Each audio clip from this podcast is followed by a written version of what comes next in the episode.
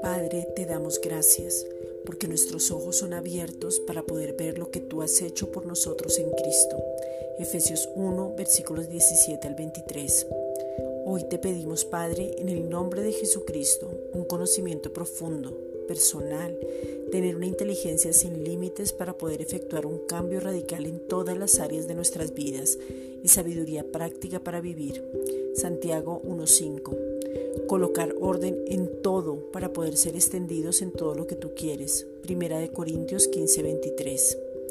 Padre, te pedimos en el nombre de Jesucristo que te reveles a nuestras vidas, que vivamos por fe que es Jesucristo. Romanos 1.17. Que podamos tener revelación de que ninguna obra podría superar lo que ganó Cristo. Efesios 2.8. Una vez más que nos encontremos en las Escrituras para creer a tu palabra. Lucas 4.21.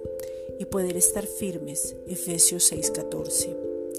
Gracias Padre porque recibimos la abundancia de la gracia que es Jesucristo.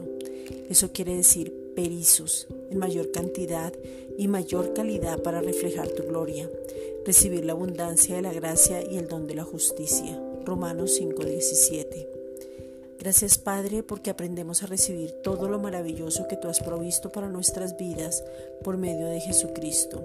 Juan 3:16. Gracias Padre, porque de cada circunstancia aprendemos, nos gozamos, te glorificamos y aún sabiendo que tú no envías el mal, tú nos guardas del mismo. Juan 17:15. Gracias Padre por tu amor inagotable, eterno, lleno de gracia y verdad, por vernos hasta el final y estar con nosotros siempre. Oseas 11:4. Gracias Padre.